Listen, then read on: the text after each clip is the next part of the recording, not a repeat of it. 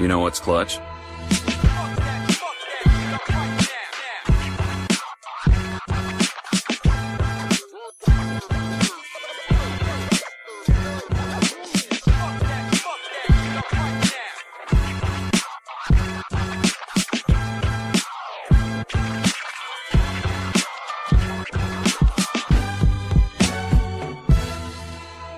Willkommen zu Klatsch, dem NBA-Podcast. Mein Name ist Pascal und mit in der Leitung ist natürlich wieder der einzig wahre Mr. 305 Timo. Was geht ab? Moin Moin, mein Guter. Ja, alles entspannt, ne? Ich bin bereit für eine wilde Fahrt. Ja, ich auch auf jeden Fall. Ich habe auch heute nicht den Fehler gemacht wie gestern Abend, dass ich mir legale, Ausrufezeichen, legale Substanzen reingepfiffen habe und äh, die mich dann etwas schläfrig lethargisch gemacht haben. Ich bin heute wieder äh, relativ normal unterwegs, kann man so sagen. Und ich hoffe, dass ihr mir das nachseht. Äh, wir haben uns jetzt beide bei der Aufnahme nicht wirklich gemerkt, aber als wir das dann so gehört haben und ich das auch nochmal getweetet habe, war so, ja, irgendwas ist da anders. Aber ja, ich bin froh, dass du dann äh, trotz meiner Schlafmützigkeit gestern ein wenig Lust auf die wilde Fahrt heute hast. Na klar. Ich würde sagen, ich stelle jetzt erstmal so das Thema vor. Das ist jetzt auch wie gestern schon angeteasert, die All-Star-Reservisten, die ja heute dann auch im Laufe des Tages bekannt gegeben werden.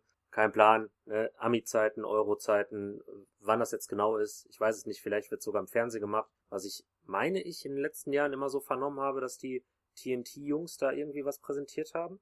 Ich glaube irgendwie, dass es wieder mit einer Show verbunden wird und dann müsste irgendwann auch dann wieder die Wahl der Kapitäne anstehen. Ich glaube, das ist dieses Jahr ja wieder so, dass sie wählen, oder? Mhm. Dann, ich glaube ja, das wird natürlich, ne? Money Rules, die müssen das ja irgendwie ausschlachten. Und seien wir mal ehrlich, es gibt genug Leute, die da einschalten. Ja, auf jeden Fall. Also, wenn ich nicht heute wieder abends komplett daneben liege, dann werde ich auch versuchen, so lange es geht, aufzubleiben. Aber klar, Money Rules, das ist jetzt schon mal so ein bisschen Grund für mich nochmal so ein Disclaimer rauszuhauen, weil eine All-Star-Nominierung ist halt für uns irgendwie eine Art, Show, also das Game ist ein Show-Event und so.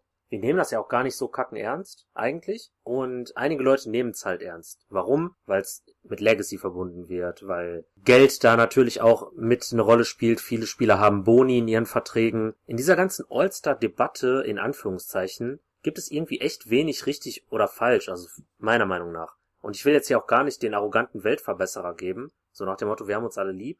Aber wir versuchen, ich glaube, da spreche ich für uns beide schon irgendwie auch objektiv hier an die ganze Sache dran zu gehen, ähnlich wie beim MVP in ein paar Wochen auch. Und da möchte ich einfach mal sagen, der Talentpool und die einigermaßen gerechte Verteilung dieser Talente innerhalb der NBA ist vielleicht so krass wie nie zuvor. So, würde ich jetzt mal einfach hier so in den Raum stellen. Definitiv. Ich habe mir ähm, auch ein paar Notizen gemacht und habe mir das in Stichpunkten, ähnlich wie du es gerade ähm, ausformuliert hast, auch aufgeschrieben. Auch mit dem Talentepool, dass der so groß ist wie nie wahrscheinlich. Und auch nochmal mit einem ähm, unterstrichenen farblich unterstrichenen ähm, Satz, der da heißt, gerade die Breite des Talentes, auch im Osten, finde ich. Also, hui, im Westen war es schon schwierig. Ich kann aber jetzt schon mal sagen, im Osten habe ich richtig geschwitzt. Und was man vielleicht noch so erwähnen sollte, ich denke, das ist auch wieder so eine Kategorie. Es gibt von den Spielern, die wir nennen werden, werden sicherlich Spieler dabei sein, wo einige mit dem Kopf schütteln und denken, wie, der ist dabei oder auch wie, den habt ihr nicht. Alles verständlich. Aber ich glaube, ähm,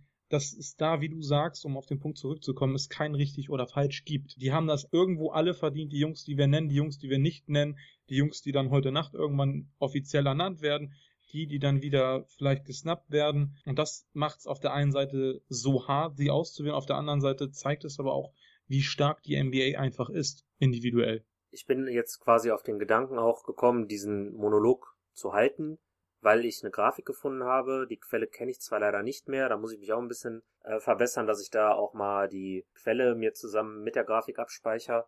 Aber im Jahr 2003 und 2014 hatten in den jeweiligen beiden Spielzeiten ne, ganze fünf Mhm. Spieler bei mehr als 1000 Minuten Spielzeit eine offensiv aufgeblähte Rolle, die man jetzt mit der Usage Percentage so ein bisschen statistisch zusammenfassen kann. Und die Usage lag halt da über 30 Prozent. So, ist jetzt ein bisschen fachchinesisch, aber soll quasi sagen, in den Spielzeiten gab es Spieler X, der hat viel gespielt und hatte eine sehr aufgeblähte offensive Rolle. Fünf, jeweils, in beiden Jahren. Ne? In diesem Jahr sind wir jetzt natürlich, wo die Minuten auch runternormiert worden und so, ne? Das wurde alles berücksichtigt. Stand vom Wochenende bei 19 Spielern. So, jetzt vergegenwärtige dir das mal.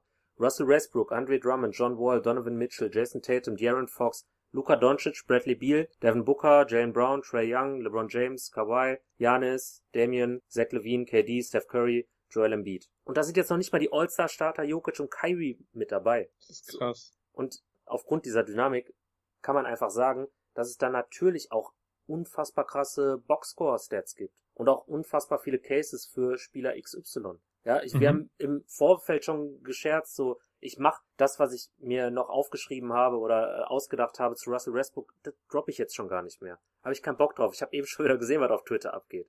So, Russell Westbrook spielt drei Spiele wieder gut und nimmt einfach mal die Würfe, die er auch vielleicht tendenziell eher nehmen sollte. Und alle sagen wieder, äh, wo ist der denn wurscht? Vielleicht wird der ja doch nochmal MVP, All-Star, keine Ahnung, All-NBA, Third, schieß mich tot. Wie gesagt, dazu äußere ich mich jetzt gar nicht mehr. Ich will damit einfach nur sagen, ein bisschen mehr, bei MVP, All-Star oder All-NBA-Diskussion. Es sind jetzt sehr, sehr viele Argumente, die man machen kann und ich finde, die kann man auch nicht unbedingt entkräften. Von daher soll man sich das einfach am besten anhören und sagen, ja, für mich ist es aus den und den Gründen vielleicht anders, aber dieses ganze, nee, Jokic kann auf keinen Fall MVP werden oder LeBron kann auf keinen Fall MVP werden und wer, wer ist jetzt ein unrealistischer All-Star, den wir heute nennen werden? Mike Conley kann auf keinen Fall All-Star werden, weil. So, das ist Quatsch. So, das geht. Und damit habe ich jetzt quasi auch schon meinen ersten All-Star Reservisten gedroppt und habe quasi auch schon unsere Konversation dann in den Westen gelegt. Ich habe natürlich Wunderbar. Mike Conley und das habe ich ja gestern auch angeschnitten. Für ihn werde ich auch gar nicht mehr irgendeinen Case machen, weil das habe ich halt bei dem All-Star Starter Pod gemacht und ich glaube, es ist einfach nur konsequent, dass wir unsere All-Star Starter, die es letztendlich nicht in das äh, All-Star Starter Team das jetzt de facto ja schon bekannt ist, geschafft haben, dass wir die hier bei den Reservisten haben. Und deswegen fange ich da einfach mal mit Mike Conley an. Was ja auch, wie du sagst, eine logische Konsequenz aus unserem ersten Podcast äh, in Bezug auf ähm, die Allstars äh, angeht. Ja, passt. Und ich glaube, wenn du keinen großen Case dazu machen möchtest, was du ja auch eigentlich schon getan hast, ähm, brauche ich jetzt auch eigentlich nicht viel dazu sagen, weil ich dich in der Agenda Conley immer unterstützt habe, auch immer ein großer Fan von ihm war und ähm, ich wünsche ihm einfach, dass er eben seine Karriere irgendwann beenden kann, dass er zumindest einmal diese Auszeichnung mitnehmen durfte. Weil wie du schon gesagt hast, irgendwie ist es ja immer noch ein Legacy Award und klar, die Boni spielen jetzt auch eine große Rolle für die Spieler, aber ich, für die Fans ja eher die Legacy und auch mein Spieler ist zwölfmal All-Star geworden, ja meiner 13 Mal spielt für mich eigentlich gar nicht so, so eine große Rolle.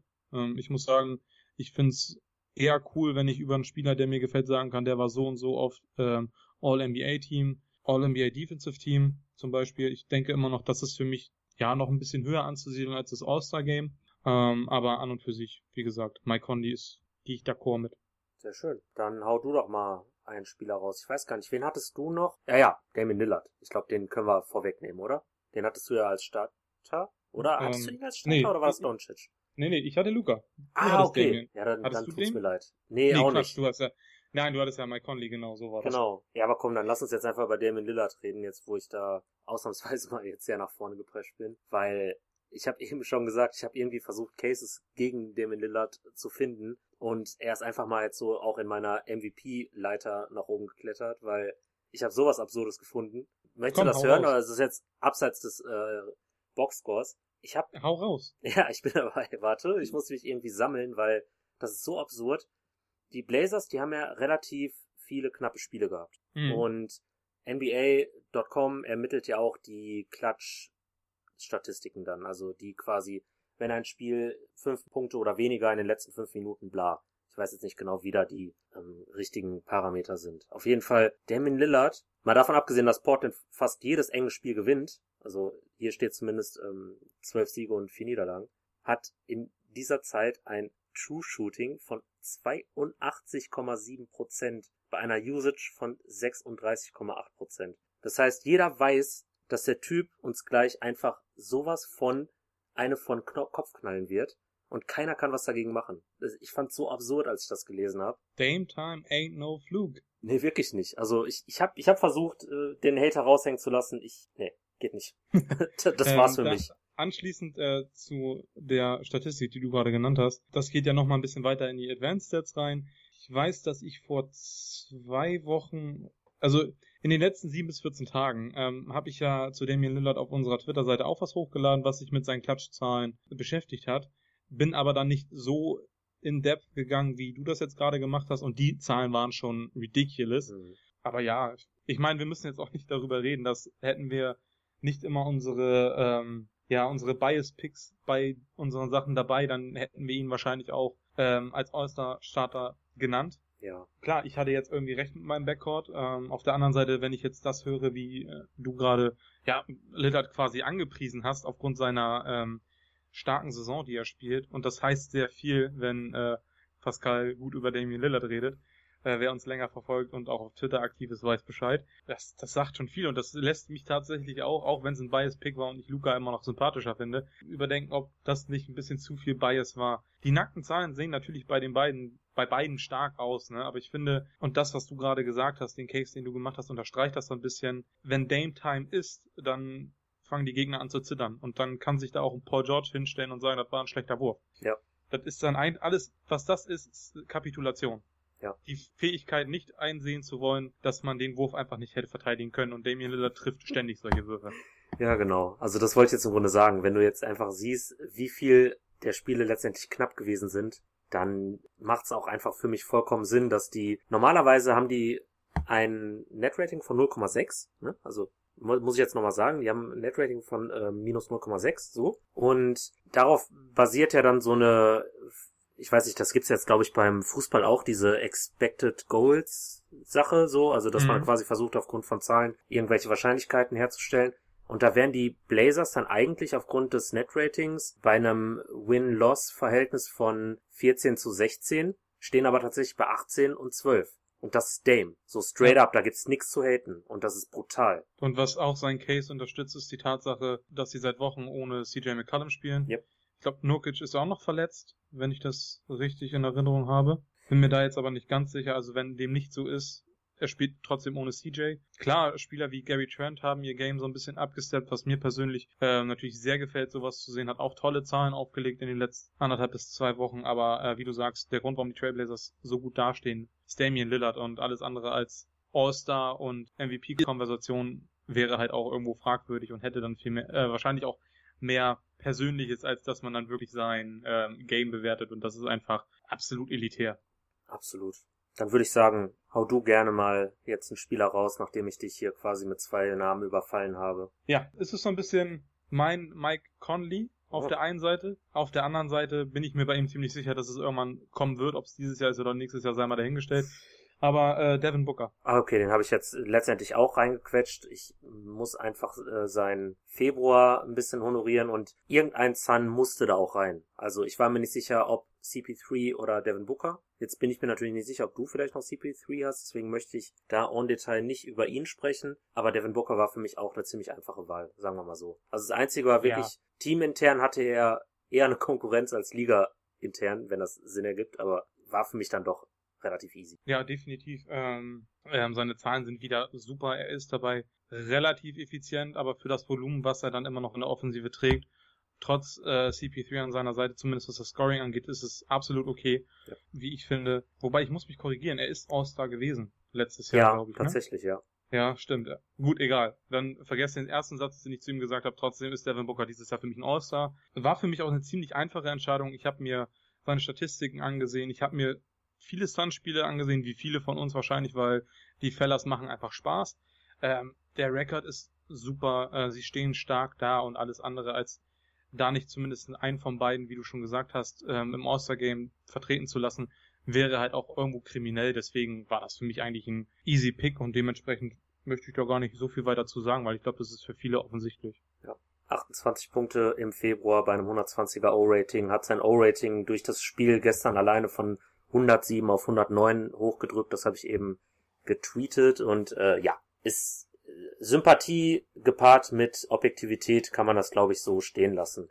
Vor allen Dingen, ich weiß auch gar nicht, würde er in Frontcourt zählen jetzt laut NBA.com, da bin ich mir gar nicht so sicher.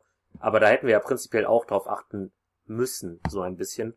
Zumindest hätte ich das im Osten machen müssen, weil ich da quasi nur Guards hab. Aber ja, ich will nicht spoilern.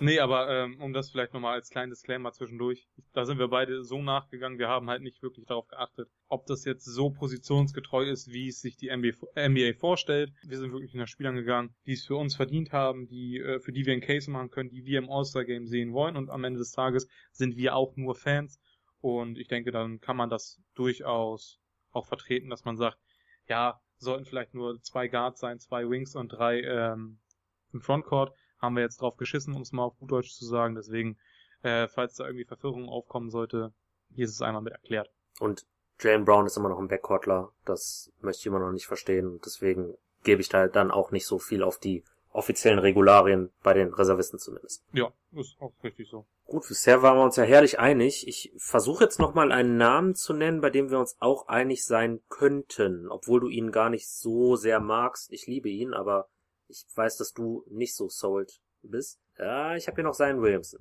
Mach den Case, ich habe ihn nämlich nicht. Okay. Das war das, das Risiko. Ich habe ihn aber rein sportlich gesehen, klar, also, ne, brauchen wir nicht drüber diskutieren. Ich wusste aber, dass du ihn hast, mhm. dass es mir dann erleichtert hat, ihn rauszulassen und jemand anders zu picken. Okay. Ja, das ist doch dann fair. Ich brauche, also genau. ich weiß gar nicht, ob ich da, ob ich da einen großen Case machen muss. Das Problem ist halt, dass die Pelicans zwei junge, ziemlich gute Spieler haben, dass ich in Zion Williamson als Ballhandling-Option und jetzt dann auch mit, das geht ein bisschen unter, zumindest mal phasenweise passabler Defense, also nicht mehr auf diesem All-Time-Low-Niveau aus seiner äh, Rookie-Saison, äh, wollte ich da einfach honorieren. Die Zahlen sehen gut aus und letztendlich habe ich gedacht, für so ein Show-Event und quasi ja auch als neues Gesicht der NBA, ich meine, so kam Zion ja nun mal in die Liga, da, davon kann man auch halten, was man will, aber das war so ein bisschen an der Tiebreaker und die Zahlen sehen auch einigermaßen passabel aus, würde ich jetzt mal behaupten. Hast du denn dann einen ja, anderen Pelican drin? Ich hab's überlegt. Mhm. Ähm, du weißt um ja, meine Affinität zu Brandon Ingram, ich glaube immer noch an ihn, du glaubst immer noch, dass der Großes reißen kann. Ich weiß, du siehst das anders. Äh, verständlicherweise. Ich meine, es gibt auch genug ähm, Punkte, wenn man sich ein bisschen mehr mit ihm auseinandersetzt in, und seinem Game, dass das unterstützt. Ich finde aber, es gibt halt auch sehr viel Positives. Hab mir dann aber den, den ähm, Team Record mit zur Brust genommen, hab gedacht, okay, ja. bin mir sicher, dass du Zion mit reinnimmst. Und ich weiß nicht, ob es dann irgendwo auch ein bisschen unverhältnismäßig wäre, wenn wir dann noch einen zweiten Pelican mit reinnehmen, mhm. zumal äh, BI letztes Jahr All-Star geworden ist. Dementsprechend ähm, habe ich mich für einen anderen Spieler entschieden und das wird für viele eine Überraschung sein. Den hast du wahrscheinlich auch überhaupt nicht auf der Liste oder dass ich daran gedacht habe. Mhm. Aber steht ähm, anders als wir es vor der Saison erwartet haben, positiv da in den Playoffs. Das, was zu Beginn der Saison so ein bisschen als Flug abgestempelt worden ist, oh. hat sich meiner Meinung nach bestätigt. Ich habe ihn auch. Hast du? Ja, ja. Schauen wir mal. 16 und 11 äh, Team? Yes, sir. Jawohl. Ähm, die Martin Rosen. Yes. Ganz klar. Ähm, ich weiß nicht warum, aber die Mar hat irgendwie seit Jahren einen Softspot bei mir. Ich finde den Dude einfach äußerst sympathisch. Ich find's krass, dass er sein Game irgendwie nochmal so ein bisschen modellieren konnte. Zumindest ähm, verteidigt werden muss, wenn wir von Downtown sprechen. Ich meine, klar, Jetzt im Laufe der Saison sind die Zahlen runtergegangen. Er trifft jetzt, glaube ich, nur noch knapp 33 Prozent. Liegt unterm League Average, wenn ich das jetzt richtig äh, in Erinnerung habe. Ähm, brauchen wir nicht drüber diskutieren, aber trotzdem sind seine Playmaking-Skills besser geworden. Er ist äh, der Clear-Cut-Leader der Spurs. Auch wenn das Abenteuer San Antonio für ihn wahrscheinlich im Sommer beendet sein wird, würde ich ihn einfach gerne nochmal als All-Star sehen und das wäre dieses Jahr, denke ich, vielleicht auch die letzte Chance, wo man wirklich einen Case richtig machen kann, weil einfach die jungen Spieler immer besser werden und dann die alte Garde irgendwo auch an, an Aufmerksamkeit und, und globalem äh, Marktwert für die NBA überflügeln und deswegen habe ich mir gedacht, komm, ähm, Zion hast du drin, damit haben wir die Pelicans abgearbeitet, ich gehe mit die mal. Sehr cool. Nee, finde ich cool. Ähm, bin ich jetzt natürlich gespannt, dadurch, dass ich ihn auch habe. Und ja, ich weiß gar nicht, hast du Mike Conley, hättest du ihn drin? Da ist jetzt äh, meine Frage, oder ist er bei dir dann auch? Nee, habe ich nicht. Okay. Habe ich nicht, aber mhm. auch mit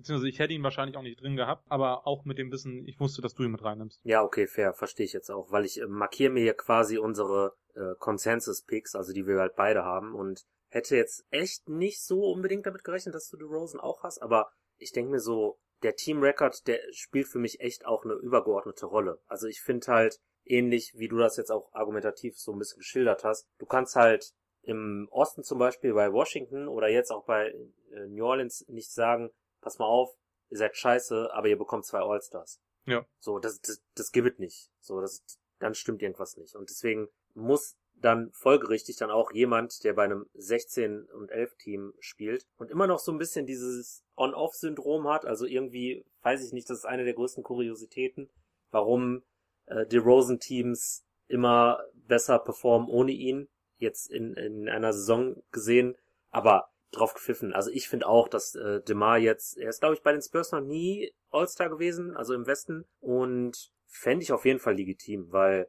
ich finde, das geht auch so ein bisschen unter, dass er sich da einfach in diesem Spurs Boy Movement wenig Fehler, wenig Turnover System einfach total gut einfügt und da meiner Meinung nach einfach eine starke Saison spielt. Ja, und ich finde, du kannst auch sagen, klar, wenn die nackten Zahlen ähm, bei Ingram besser aussehen jetzt als Beispiel, was sie ja auch tun, aber der Teamerfolg ausbleibt und ich dann auch so ein bisschen Sympathie mit reinnehme, nur mal weil es halt auch meine All-Star-Picks sind und Spieler, die ich gerne sehen wollen würde. Und ja, ich gucke mir auch total gerne Brandon Ingram an, hat das halt natürlich auch eine Rolle gespielt, ne? Aber wie du schon sagst, es war einfach irgendwo auch so ein, ich will jetzt nicht sagen, ähm, ja, eine Art Legacy Award. Ich glaube, das wäre bei Dima dann auch ein bisschen zu weit ähm, in dieses ikonische rein, aber einfach verdienterweise, wie du sagst, spielt eine gute Saison. Die Spurs irgendwo überraschen sie dann doch wieder, zumindest uns. Wir hatten sie vor der Saison, glaube ich, beide nicht so hoch. Ja. Deswegen, also für mich macht das Sinn. Ich denke, der Case, den kann man machen und dementsprechend bin ich zufrieden mit meinem Pick und finde es echt klasse. Auch wenn wir normalerweise immer versuchen, nicht übereinzustimmen in vielerlei Hinsicht, finde ich super, dass wir beide an die Rosen gedacht haben. Er hat auch einfach ein unfassbar hohes O-Rating dafür, dass er halt den Ball so viel in der Hand hat ich glaube, von all den Spielern, die ich jetzt hier stehen habe und die als primäre, in Anführungsstrichen, Ballhändler durchgehen, ist er, glaube ich, so mit am effizientesten, wenn nicht sogar der effizienteste, zumindest laut O-Rating. Also ist schon, muss man anerkennen. Möchte ich auch einfach anerkennen. Ja, super. Ich habe jetzt hier noch zwei Spieler im Westen stehen. Ich kann mir vorstellen, dass du dann mehr Spieler noch auf der Liste hast. Ich habe jetzt noch eins, zwei, drei, vier. Mach mal. Ähm, ich mache jetzt zwei und dann können wir uns ja wieder abwechseln. Ja. Was hast du? Ja. Okay, dann ähm, fange ich einfach mit zwei offensichtlichen an und das sind für mich Paul George und Anthony Davis. Mhm. Beide mit reellen Chancen gewesen, Starter zu sein, sind dann irgendwie an der starken Konkurrenz und auch ein Stück weit an ihrer Gesundheit dann daran gescheitert. Paul George steht bei 22 Spielen, äh, AD steht bei 23 Spielen. Zahlen sind natürlich überragend. Beide spielen sie jeweils äh, in einem LA-Team, was ähm, für einen tiefen Playoff-Run gebaut ist und wahrscheinlich auch passieren wird. Ich glaube, da brauchen wir uns gar nicht so lange dran aufhalten, außer du hast jetzt irgendwie noch eine Sache gefunden, die das entweder unterstützt oder du sagen würdest, ja, vielleicht müsste man da noch ein bisschen mehr reinschauen. Nee, guck mal, bei AD ist einfach so das Ding, ich weiß ja einfach, dass er höchstwahrscheinlich am All-Star-Tag nicht verfügbar sein wird. Deswegen habe ich ihn jetzt einfach ein bisschen ausgeklammert, weil ich dann eh mhm. davon ausgehe, dass es irgendein Nachrücker für ihn da reinkommt. Paul George, das Minutending, das, das macht Bauchschmerzen, das sage ich dir ganz ehrlich. Also, wenn er zehn Spiele verpasst jetzt, es äh, müsste jetzt so circa ein Viertel der Saison dann sein. Bin mir jetzt gerade nicht sicher, ein Drittel, wie auch immer, eine schlechte Mathe, ist, äh, ist schon ein bisschen brutal. Ah, ich habe ihn Man jetzt trotzdem ja drin, aber mh, hm, mh. Hm. Man darf auch nicht vergessen, wir haben da vorhin ähm, im Vorwege schon drüber gesprochen, oder beziehungsweise ich habe dich darauf hingewiesen, hm, dass einem Spieler, der im Osten äh, All-Star werden könnte, theoretisch immer noch, vorgeworfen wird, er hätte oder er hätte zu wenig Spiele gemacht, ähm, dabei aber nur drei Spiele weniger hat als zum Beispiel Paul George. Ja. Ist vielleicht auch ein bisschen Wahrnehmung und, und ja, den Teams an sich geschuldet, dass man da vielleicht so hinschaut, aber ich habe jetzt auch nicht so wirklich drauf geachtet, äh, wie viele Spiele sie gemacht haben. Mir ist es nur, als ich dann versucht habe, äh, mir einig, mit mir einig zu werden, welche Spieler ich denn jetzt auswählen würde, ist mir das aufgefallen und fand das halt als so einen kleinen Fun-Fact, dass dem einen das vorgeworfen wird und der andere dann als Safe als All-Star dargestellt wird, fand ich dann halt wieder lustig. Aber sportlich kannst du, glaube ich, bei beiden nichts sagen. Und klar, wenn AD nicht spielt, wird irgendjemand nachrücken, aber ich habe ihn jetzt trotzdem mit reingenommen. Ich finde den Frontcourt im Westen nicht so tief, dass ich da jetzt hätte irgendwie einen Christian Wood zum Beispiel, gut, der ist auch verletzt oder jetzt beispielsweise nur äh, mit reinzunehmen, weil ich weiß, AD wird wahrscheinlich nicht im All-Star-Game verfügbar sein, zumal er ja trotzdem ähm, ausgezeichnet werden wird als All-Star. Also okay, von daher. Ja. Mhm. Ne? Absolut fair. Also okay, dann bei Paul George gehe ich mit. Das heißt, das dürfte jetzt schwierig werden. Ich könnte natürlich jetzt raten, dass du Rudi Gobert noch auf der Liste hast. Ich habe einen Testspieler auf der Liste, aber nicht Rudi Gobert. Oh, okay, krass. Also hast du Donovan Mitchell. Dann können wir ja schon mal darüber reden, weil der ist bei mir knapp rausgefallen. Tatsächlich? Mhm. Krass. Ja, ich ähm, bin schon bei sieben. Was soll ich machen? Das ist ja der Struggle, den ich eben versucht habe zu beschreiben. Aber du, ich muss ganz ehrlich sagen, ich glaube, über die Zahlen brauchen wir nicht sprechen. Ähm, Ja, eben, Die sind ja. stark. Die Mhm. sind stark. Die Jazz sind das beste Team der Liga. Ja. Re ähm, reguläre Saison gesprochen, stand jetzt sind sie das beste Team der Liga. Haben natürlich aber auch so ein bisschen das Spurs-Syndrom, dass es einfach überragender Teambasketball ist. Für mich ist aber Donovan Mitchell der klare Leader, klar der beste Spieler auf dem Feld. Ich wollte einen Jazz-Spieler dabei haben. Rudy Gobert, klar, kann man mitgehen. Für mich ist immer die Frage bei Big Man und für mich ist er einfach auch ein Center. Ich weiß, positionslos etc. pp. Aber er ist für mich einfach immer noch so ein Oldschool Center. Will ich den im All-Star-Game sehen? Will ich nicht, wenn ich Mhm. ganz ehrlich bin. Das verstehe Und ich. ich bin froh, dass es einen Donovan Mitchell in dem besten Team der Liga noch gibt, auf den man sich zurückführen kann. Und deswegen äh, war es für mich ziemlich klar, ihn mit reinzunehmen. Ich bin aber gespannt, warum du ihn nicht mit drin hast. musste mich im Grunde zwischen Conley und Mitchell entscheiden. Das, was ich ja auch, oder der Struggle, der war ja auch schon mehr oder weniger Okay. vor ein paar Wochen da. Okay. Und Mhm. Gobert ist einfach die Sache. Für mich fußt das System der Utah Jazz auf dieser wortwörtlichen Säule Rudy Gobert. Ich weiß, er hat sich nicht wirklich beliebt gemacht in den äh, vergangenen oder im letzten Jahr, so sage ich es jetzt mal. Aber spielt halt offensiv auch eine Rolle, obwohl er nur dre- 13,9 Punkte macht. Das ist natürlich auch mit Abstand, glaube ich, der Spieler, der die wenigsten Punkte hier bei mir im Team macht. Aber er spielt natürlich als Spieler, der über Ringniveau spielen kann, plus seine Fähigkeiten bei Offensiv-Rebounds. Das ist jetzt auch nicht zu unterschätzen bei einem Team wie die Jazz, die halt so viel dann auch abschließen oder halt Jumpshot-mäßig abschließen. Ja, das hat dann für mich im Grunde den Ausschlag gegeben, weil ich habe mir quasi überlegt, Mike Conley war jetzt für mich, wie gesagt, schon raus, so den wollte ich ja unbedingt haben, aber ich habe mir quasi überlegt, wer ist denn jetzt für mich der wichtigste Spieler der Jazz?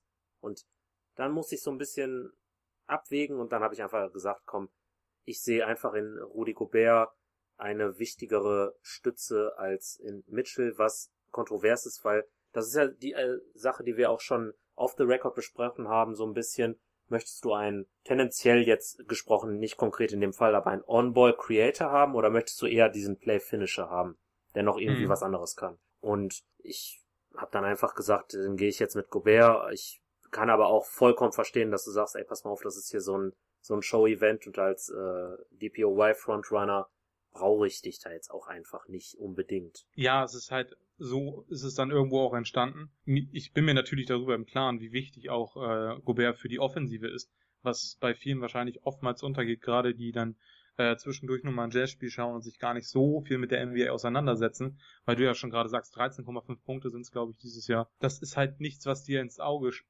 springt, seien wir mal ehrlich.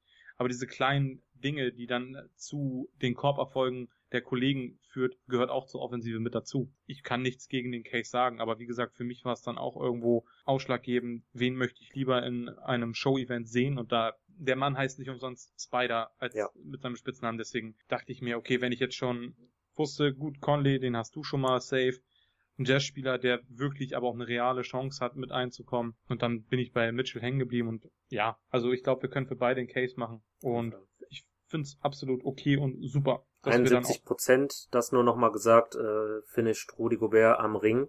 Und was mir dabei wirklich dann wieder so über den Weg gelaufen ist, LeBron James nimmt fast genauso viele Würfe wie Rudi Gobert am Ring und trifft die mit 73 Prozent.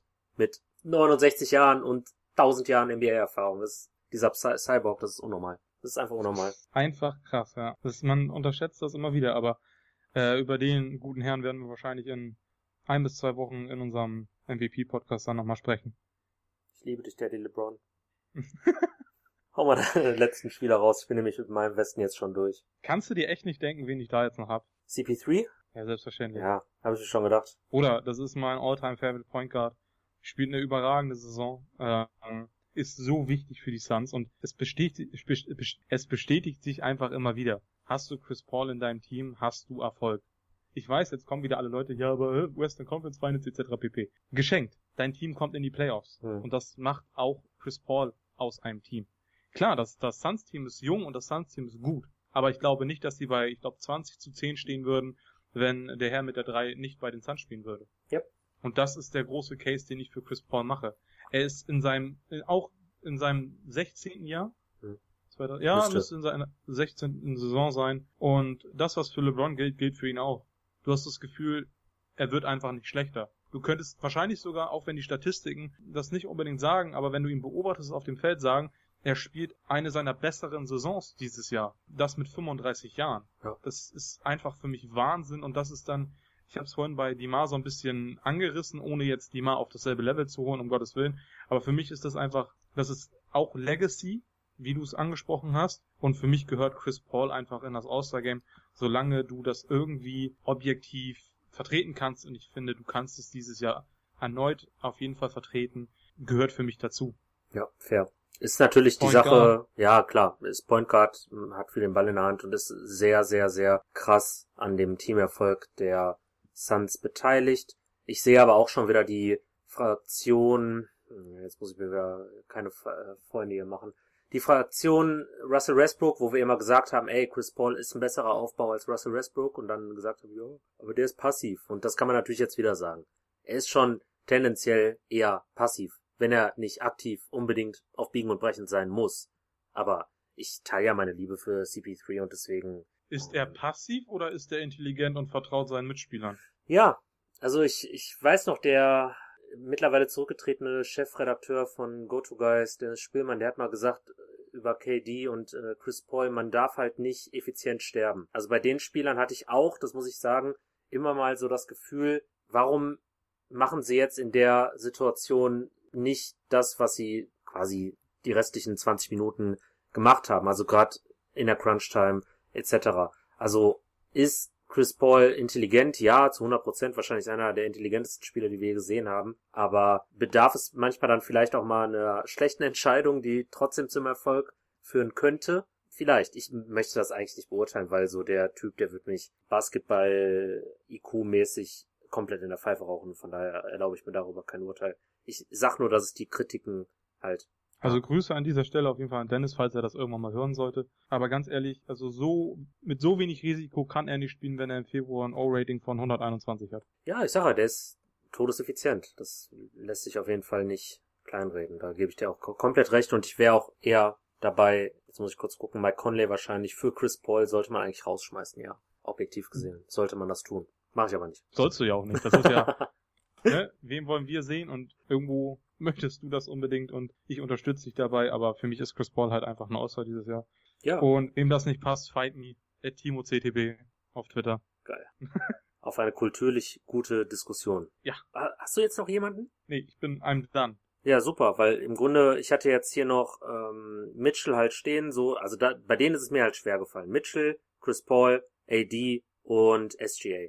SGA geht mir ein bisschen unter, da war aber jetzt der Teamerfolg nicht da, aber der Dude ist stark verbessert. Besonders wenn man im Kontext des Thunder-Teams das alles mal sich betrachtet. Er ist noch jung, da sind noch ein paar All-Star-Games drin, aber da ist es mir auch ein bisschen schwer gefallen, den hätte ich hier gerne noch untergebracht. Auch jetzt vergangene Nacht, auch wenn sie das Spiel verloren haben gegen die Heat, wieder sehr stark gewesen. Ähm, ich habe mir nur noch ähm, in Klammern aufgeschrieben, ähm, halt Zion und Brandon Ingram. Mhm. Und ja, Super. eigentlich haben wir jeden Spieler, den wir uns so ein bisschen aufgeschrieben haben, abgedeckt, wa? Finde ich gut. Dann Lass uns in den Osten.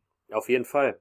Da haben wir ja, waren wir uns, glaube ich, tendenziell uneiniger bei den Startern. Das heißt, auf jeden ja, Fall. weil ich, weil ich Janis rausgeschmissen habe. ja, das, das war natürlich der heißeste Lava-Take aller Zeiten, aber nein, Quatsch, so schlimm war es nicht. Aber ich habe mir die Liebe von David gesichert, also von daher habe ich gewonnen und ihr habt verloren. weil wir lieben David und solange diese Liebe erwidert wird. Wir, ist auch eigentlich Tradition, wir müssen auch einmal pro Podcast den Namen David irgendwie verwenden. Ne? Das ist halt, gestern ist es uns, glaube ich, nicht gelungen, aber Shoutout an dieser Stelle. Nee, da hat äh, Tobias den Shoutout bekommen. Ach ja, stimmt, ja, zu Recht auch. Ja, aber dann können wir quasi sagen, die beiden Celtics haben wir ja beide als Reservisten, um das mal so ein bisschen voranzutreiben, ne? Also die hatten wir beide Ja, als definitiv. Starter und die sind dann auch safe. Die markiere ich mir dann direkt mal hier in meiner Tabelle. Das habe ich gerade auch getan. Sehr gut. Ich glaube, äh, wir können auch den nächsten gleich abarbeiten, bei dem wir beide zu 100% dahinter stehen.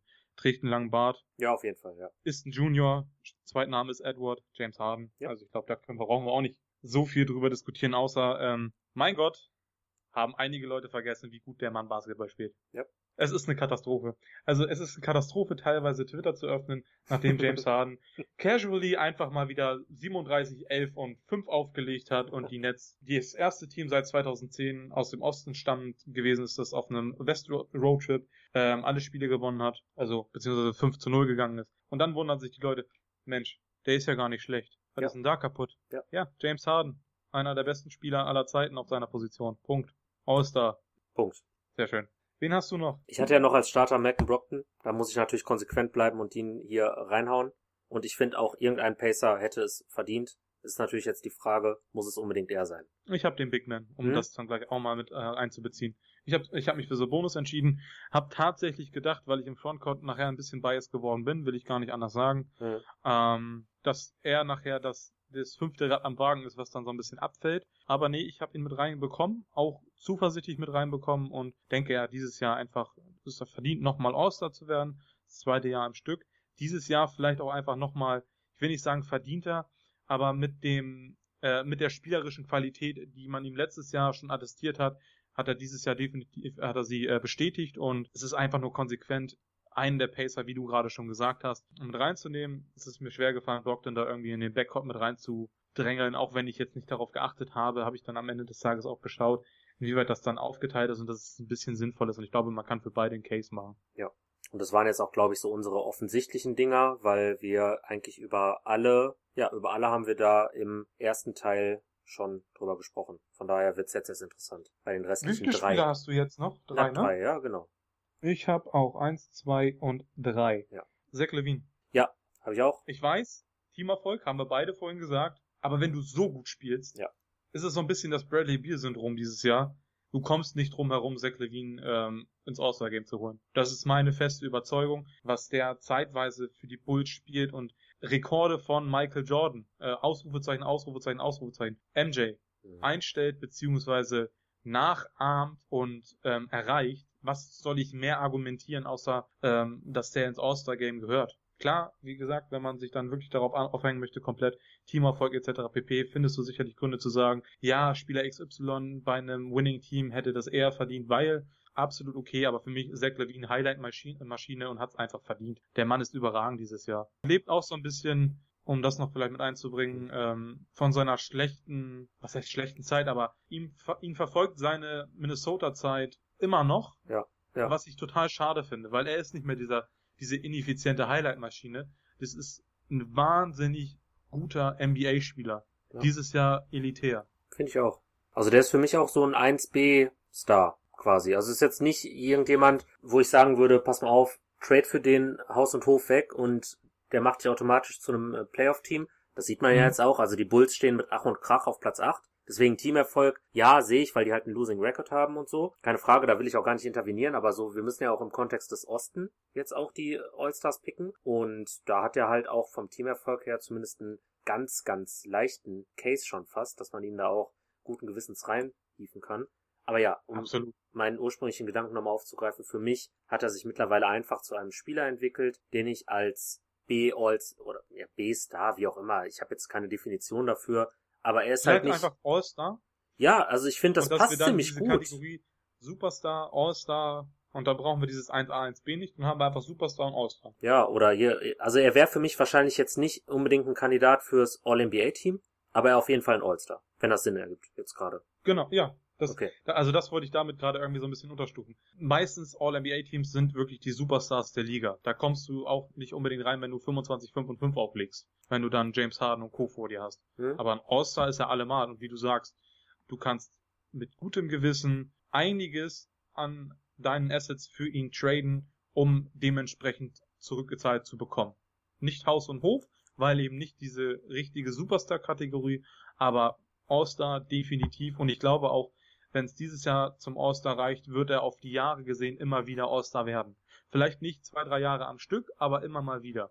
Hättest du Lust auf eine Rapid Reaction? Also ich würde ja, ich würde dir einfach mal etwas äh, ähm, vorschlagen, wo ich auch weiß, dass du vielleicht ein bisschen emotional darin involviert wirst, aber äh, Ist was passiert? nein, nein, nein, es ist nichts passiert. So. Ich würde jetzt einfach nur, weil wir äh, eben über Trade-Szenarien schon über Levine gesprochen haben, würdest du Ben Simmons für ihn abgeben, wenn du Philly bist? Ja. Nämlich auch. Und ich glaube, damit stehen wir nicht unbedingt in der Mehrheit. Aber so spontan, es kam jetzt gerade, weil ich hier äh, die Osttabelle mir angeguckt habe und dann habe ich so gedacht, so, hm, Ja, würde ich aus dem Teamkontext Ja, genau. heraus. Ähm, Zach Levine würde super zu Joel Embiid passen. Mhm.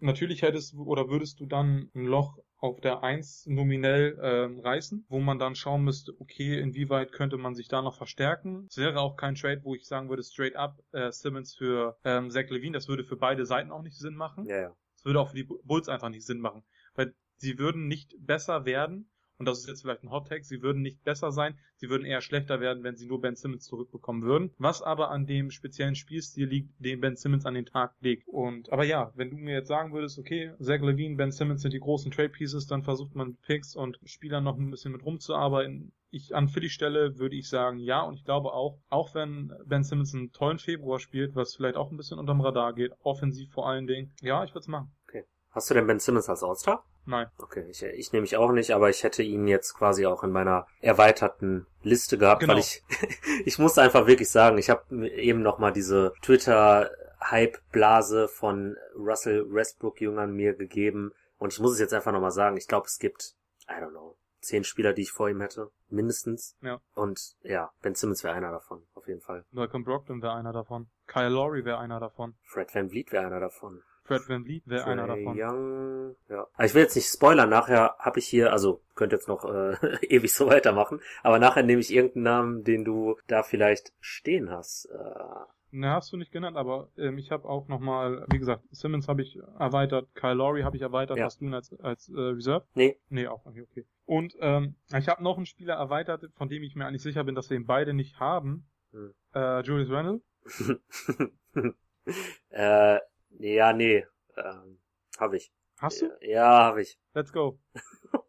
Ja, das ist, ich weiß nicht, also ist mir schwer gefallen, genauso wie mir das schwer gefallen ist bei den Raptors zu sagen, ey, kein All-Star hier zu haben, so das fühlt sich, das fühlt sich falsch an und ich weiß auch nicht, ob ich das wirklich so ultimativ so lassen will, aber ah, ich weiß nicht, Julius Randle gefällt mir schon, bin ich ehrlich, ich weiß nicht warum, aber ich will irgendwie den Knicks auch ein bisschen entgegenkommen, so. Ähm, ich habe quasi keinen richtigen Case für ihn, außer dass er bei einem Stand jetzt Playoff-Team spielt und bei einer ziemlich guten Defense, wofür er jetzt vielleicht nicht ultimativ viel kann. Äh, I don't know. Aber ja, ich finde die Knicks überraschen und deswegen ist, glaube glaub ich, dieser Überraschungsfaktor schwingt da mit rein. So. Also sind jetzt halt Platz 7, haben ein ausgeglichenes Netrating, was ich einfach nicht gedacht hätte. Und individuell stimmen die Zahlen ja auch. Also da gibt's ja jetzt auch bei, ich weiß jetzt nicht, wen du da vielleicht noch hast, Siakam, Fred Van Vliet oder so, das ist ja, kommt ja auf die ähnlichen Counting-Stats dann wahrscheinlich heraus. Und ja, ich habe einfach mal, weil es untypisch für mich ist, genauso wie DeMar DeRozan im Westen,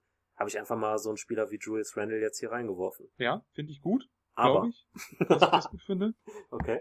Er hat auf jeden Fall statistisch gesehen, ich habe jetzt noch, ich habe drei Spieler hier stehen, für zwei werde ich mich entscheiden. Ähm, statistisch gesehen müsste er, wenn du wieder deinen Mittelwert ermitteln würdest, würde er wahrscheinlich vor zumindest zwei auf jeden Fall sein. Mhm. Es macht schon Sinn und ich glaube auch, dass er gute Chancen hat, in die, in, äh, ins All-Star-Game zu kommen. Ähm, ich muss jetzt auch ganz ehrlich sagen, ich habe gerade seine Zahlen vor mir und habe seine letzte Saison überhaupt nicht auf dem Schirm gehabt. Mhm. Ich weiß nämlich noch, vor drei Jahren, als er in New Orleans war, war ich mir unsicher, weil er teilweise auch noch von der Bank gekommen ist, äh, ob er die Zahlen bestätigen kann. Ja. Und seine erste Saison in New York war schon stark. Die ist wahrscheinlich bei mir völlig unterm Radar gelaufen, weil die Knicks einfach ein Dumpsterfire sind. Hm. Und hatte dann gerade so für mich gedacht, aber hat, ich würde es halt gerne mal sehen, dass er seine ähm, Saison bestätigt. Und ja, ich sehe es ja gerade, er bestätigt seine Saison und er hat noch einen draufgelegt. Ja. Also finde ich den Case, den du gemacht hast, absolut plausibel. Ich wüsste nicht, dass man da jetzt großartig gegen argumentieren kann, außer wenn wir sagen Teamerfolg. Ja. Ja, also ich bin da, ich kann nichts dagegen sagen. Ich bin überrascht, dass du ihn drin hast. Aber viel mehr aufgrund der Ta Tatsache, ähm, dass ich weiß, wie du ihm eigentlich gegenüberstehst und seinem Game. Also,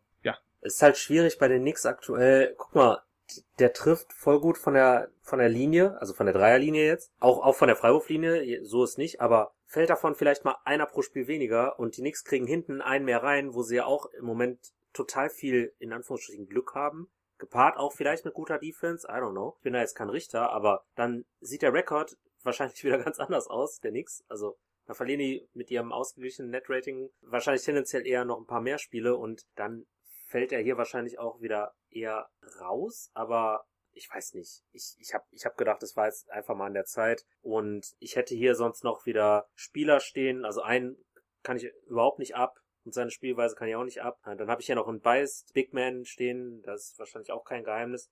Wisst wissen, von wem ich spreche. Und bei den Raptors konnte ich mich einfach nicht entscheiden. Und deswegen habe ich gedacht, so, ja, wenn drei sich streiten, dann freut sich der vierte oder so. I don't know. So, es ist ein Julius Randle war dann der vierte, der sich gefreut hat. So. Ich finde es absolut okay. Jetzt auch gerade, weil du es erklärt hast und den Case gemacht hast. Ich dann jetzt nebenbei auch nochmal, weil ich gerade gemerkt habe, dass ich da sehr biased war und zwar in einer negativen Art und Weise, was auch nicht gut ist, um Gottes Willen. Und ähm, da müsste ich das jetzt, mit dem Wissen würde ich es vielleicht nochmal ein bisschen überdenken, wie ich es jetzt am Ende des Tages habe, aber da du ihn drin hast, muss ich ihn nicht unbedingt drin haben und wir haben drüber gesprochen. Mhm. Ja, also ich mache einfach mal weiter mit einem, der für mich da reingehört, auch wenn es ähnlich wie du gerade bei Randall ähm, der Rekord vielleicht nicht oder noch nicht hergibt und das ist äh, Bam Adebayo. Ja, da habe ich auch mit gestruggelt. Bam ist für mich dieses Jahr wieder ein All-Star. Es ist der einzige Spieler, ähm, Jimmy mal ausgeklammert wegen seiner Covid-Erkrankung, den du eigentlich komplett ausklammern kannst, ähm, was den Misserfolg der Heat angeht. Er ist, er spielt eine bessere Saison als letztes Jahr, legt äh, 19,5, 9,5, 5,5 auf, also 5,5 Assists mhm. pro Spiel. Klar, es sind auch äh, mehr Turnover dabei, brauchen wir nicht drüber diskutieren. Es sind auch unnötige Turnover mit bei, aber das interessiert in einem All-Star-Game ja relativ wenig. Ähm, er ist effizient dabei und zum Ende hin, als ich mir meine All-Stars zusammengesucht habe und das dann so ein kleines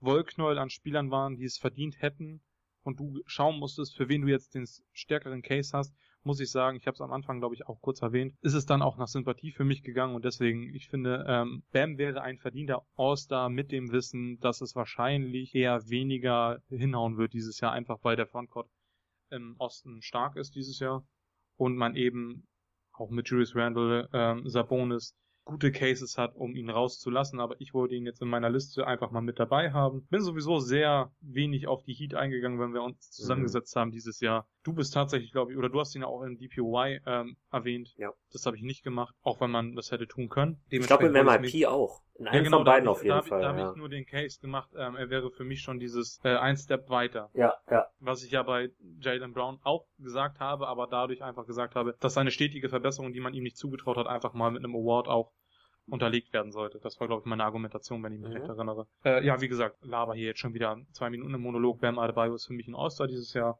Und ja. Ich würde sagen, Bam ist auf jeden Fall mal der bessere Spieler. Und die Zahlen lassen sich ja auch sogar von den beiden, also jetzt Randall und Bam, vergleichen. Hat ein besseres Assist-to-Turnover-Percentage, trotz der sehr schwierigen Umstände, die wir auch äh, vor drei Wochen oder so mal beleuchtet haben. Und ja, also Bam ist auf jeden Fall der bessere Spieler, aber ich habe gedacht, so ich mache jetzt mal ein Case für Randall, ob ich jetzt. Alles gut. Guck mal, aber man darf auch sagen, ich garantiere dir, es werden Leute diesen Podcast hören und überrascht sein, dass Bam, Bam aufgerundet quasi 20, 10 und 6 auflegt. Ja, ja, auf jeden. Ich glaube, das ist in der Wahrnehmung, ja, natürlich hatte er nach dem Netzgame da einen totalen Hype und überhaupt und da, der ist aber auch schnell wieder umgesprungen in, ach, der ist eigentlich gar nicht so gut etc. pp. Darum geht's hier jetzt gar nicht, aber ich glaube, vielen ist gar nicht bewusst, wie gut er eigentlich trotz der schlechten Heat-Saison eigentlich immer noch ist. Hm, ja, Das ist mein Case für Bam Adebayo. Absolute Zustimmung. Wo wir gerade bei Big Man aus Florida sind, hast du auch nur eine Minute an Wutsch gedacht? Ich habe drüber nachgedacht, ja. Okay. Ich habe drüber nachgedacht. Aber das ist halt, man weiß es, ich bin eher Guard, Wing, ähm, fühle mich da eher wohl, diesen Spielern zuzusehen und das ist eher so die Kerbe, ähm, die mir Spaß bringt. Big Men, die müssen irgendwas Spezielles haben und ich will jetzt nicht sagen, dass Wutsch nichts Spezielles hat, weil er auch zwischendurch wirklich geisteskranke Zahlen aufgelegt hat jetzt auch. Mhm. Aber ich habe Sabonis, ich habe Adebayo, mir ist es dann irgendwo auch schwer gefallen, äh, Wutsch da noch mit reinzubringen oder einen der beiden rauszukicken für Wutsch. Einfach bei Bam ist es die Sympathie, bei Sabonis ist es der Erfolg der Pacers. Dementsprechend ist er bei mir. Ich hatte ihn auch noch im Hinterkopf, aber hat dann für mich nicht gereicht. Ja. Ich, also für mich hat's auch nicht gereicht, weil du warst ja auch eben bei Guard Wings. Ich glaube, das beschreibt den letzten Spieler, den ich hier habe, recht gut. Ich bin mir jetzt nicht sicher, ob du ihn auch hast, aber ich könnte es mir vorstellen, weil wir an irgendeiner Stelle auch schon mal über ihn gesprochen haben. Ich hätte jetzt hier noch Chris Middleton. Ja. Okay. Darf ich, bevor du den Case machst, kurz sagen, warum ich Chris Middleton habe und nicht Jimmy Butler? Sehr gerne. Quasi aus demselben Prinzip, warum ich gesagt habe, wir brauchen keine zwei Spieler von den Pelicans, ähm, ohne die Heat jetzt auf das Niveau der Pelicans zu stellen oder stellen zu wollen. Ich glaube, die Heat werden immer noch in die Playoffs kommen, da bin ich immer noch fester Überzeugung. Es wäre irgendwie nicht logisch gewesen, wenn ich gesagt hätte, okay, da mache ich das so, dass ich da nur ein oder gar keinen habe, weil zwei sehe ich nicht ein, weil der Teamerfolg nicht da ist und die Heat haben nun mal immer noch einen negativen äh, Rekord. Dementsprechend musste ich mich entscheiden und da Bam dann eben auch nochmal zehn Spiele mehr gespielt hat, um darauf nochmal zurückzukommen, war es für mich äh, Bam Adebayo am Ende mhm. des Tages. Und ich hatte aber für den letzten Platz wirklich ähm, Jimmy oder Chris Middleton und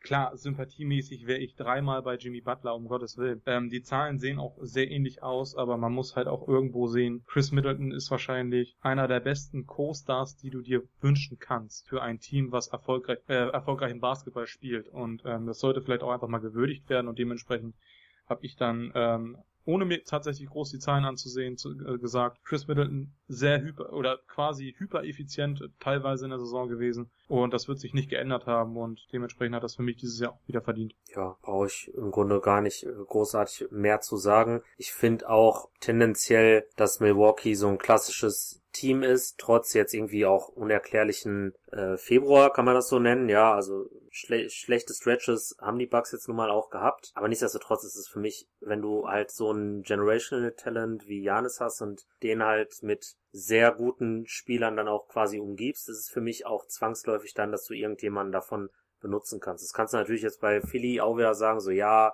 was ist denn mit Ben Simmons, was ist mit Tobias Harris, bla. Aber die Tobias sind für mich Harris halt, ist kein All-Star. In Nee, keiner eben. Welt ist Tobias Harris ein All-Star. nee, er Bei macht Simmons auch ist es 20 Punkte, aber Ja, aber nein. nee, finde ich auch nicht, aber Da, und da ist nämlich wieder das Punkt, die reinen Zahlen sind halt nicht immer alles. Und Ja. ich, du hättest auch einen Case für Simmons machen können. Ich habe auch eigentlich versucht, Ben da irgendwie noch mit reinzubringen, weil ich ja irgendwie dann, ja, natürlich regt mich sein Game auf, ne, aber ich habe immer irgendwie, habe ihn nie so negativ gesehen wie viele andere und war auch in seiner Rookie-Saison sehr positiv ihm gestimmt, gegenüber gestimmt und habe ihn ja auch in meinem DPY-Ranking ist er bei mir an zwei. Also, Ja. ne, ich habe schon Liebe für Ben Simmons übrig, aber es hätte sich einfach nicht richtig angefühlt, ihn jetzt reinzunehmen für einen der anderen, die ich jetzt hier aufgelistet habe. Ey, ist aber auf jeden Fall cool. Ich finde, wir haben einen quasi kompletten Abriss der Spieler dann hier geleistet. Wir haben jetzt sehr viele andere Namen hier noch in den Topf geworfen und wenn du jetzt keine zwangsläufige weitere Honorable Mention hast, würde ich sagen, können wir da einfach mal einen Punkt drunter machen. Definitiv. Und ich check dann mal aus, wie wir das grafisch dann nochmal aufarbeiten. Wahrscheinlich eher in Form von Tabelle oder so. Wer jetzt quasi unsere ja, einstimmigen Reservisten gewesen sind. Ich kann das vielleicht nochmal vorlesen und du kannst dann reingrätschen, wenn ich mich vertue. James Harden, Jalen Brown. Das weiß ich nicht. Hattest Mhm. du Malcolm Brockton? Nee, Mhm. ne? Du eben nicht. So, da ist schon mal der erste Fehler. Also Malcolm Brockton nicht. Soll ich sie nicht einfach nochmal vorlesen? Das kannst du auch machen. Dann machen wir das doch lieber so. Ja. Also, James Harden, Jason Tatum, Jalen Brown, Zach Levine, Chris Middleton, Domantas Sabonis, Bam Adebayo. Ja. Den Westen gleich waren wir, hin. waren wir uns ein bisschen einiger auf jeden Fall. Ja, gerne. Ähm, Damian Lillard, Mhm. Donovan Mitchell, Devin Booker, Paul George, Anthony Davis, DeMar DeRozan, Chris Paul. Das heißt, die Spieler, die bei mir jetzt weiß hinterlegt sind, sind nicht Konsensus und dann sind wir da bei Malcolm Brockton, bei mir noch Julius Randle, Mike Conley, Rudy Gobert und Zion Williamson. So, der Rest deckt sich. Super. Das war doch erfolgreich und ich glaube, der Pod ging jetzt auch relativ lang für unsere Verhältnisse. Ich würde auf jeden Fall sagen, da machen wir, wie gesagt, Punkt runter. Gerne abonnieren auf Spotify, gerne Rezension schreiben auf iTunes und wir Auf haben... Instagram wird jetzt auch oh, stimmt. Ähm, in den kommenden Tagen definitiv Content kommen. Wir haben uns beide so ein bisschen was überlegt. Ich kann euch schon ein bisschen verraten, bei äh, Pascal wird's sehr in die oder vielmehr in die G-League gehen in die Richtung. Ich werde mich damit beschäftigen, ja, vielleicht auch mal Spieler zu ähm, besprechen, die vielleicht gar nicht mehr in der NBA spielen, was da schiefgelaufen ist. Vielleicht auch einfach mal ähm, Spieler erwähnen, dessen Weg steinig war und jetzt sagen können von sich, wir sind Champions, wir sind All-Stars, dass wir da so ein bisschen Varietät reinbekommen, neben halt einfach den Daily-Sachen, die wir sonst den ganzen Tag auch auf Twitter raushauen. Und ähm, das wird eine wilde Fahrt. Ich bin mir echt sicher, dass das gut werden kann und wir hoffen einfach auf eure Unterstützung, dass ihr dann auf Instagram einfach Klatsch Podcast CTB eingebt, dann dürftet ihr ähm, auf unsere Seite kommen. Ansonsten ist der auch auf der Twitter-Seite geplagt mit Link, auch nochmal um den Namen nachlesen zu können und ja. Also wir hatten ja mal einen Blog für die, alle, die die es nicht wissen. Das ist äh, wieso auch immer nicht mehr so. Und wir wissen aber auch um die Komplexität beziehungsweise der Arbeitsaufwand und das, was da letztendlich von konsumiert wird. Das steht halt in keinem Verhältnis mehr bei einem Blog. Das war schon vor vier Jahren so. Ich kann mir nicht vorstellen, dass es sich irgendwie verändert hat. Deswegen Fokus, Social Media. Wir wollen Twitter nicht für Memes und äh, witzige Fotos benutzen. Wir wollen da wirklich, ach nee, Twitter, Instagram. So, Twitter machen wir ruhig auch mal äh, witzige Fotos und Memes, aber Instagram soll wirklich so eine Sache sein, die ein bisschen den Spirit vom Crunchtime-Blog aufleben lassen soll, aber halt eher dann auch für Substanz sorgen soll und nicht irgendwie ein oberflächliches Fun-Medium sein soll. Genau, also es lohnt sich wirklich, wenn ihr noch mehr von uns oder beziehungsweise von unserem Output mitbekommen möchtet, lohnt es sich wirklich, auch auf Instagram zu folgen. Sieht jetzt noch nicht danach aus, aber es wird in den nächsten Wochen, wird da definitiv was passieren und wir hoffen, dass wir die Hörerschaft und die Twitterschaft auch auf Instagram begrüßen dürfen. 100 Prozent. Dann wünsche ich dir einen schönen Tag und äh, mach dich schon mal an deine Instagram-Posts ran. und wir müssen noch die City Edition Jerseys ranken. Da muss ich mich auch noch ransetzen. Machen wir alles nächste Woche dann hier und mit MVP. Modedon. Oh je, das wird witzig. Aus, ausleben lassen. ja, Weiß Jerseys better. Hau rein. Reingehauen.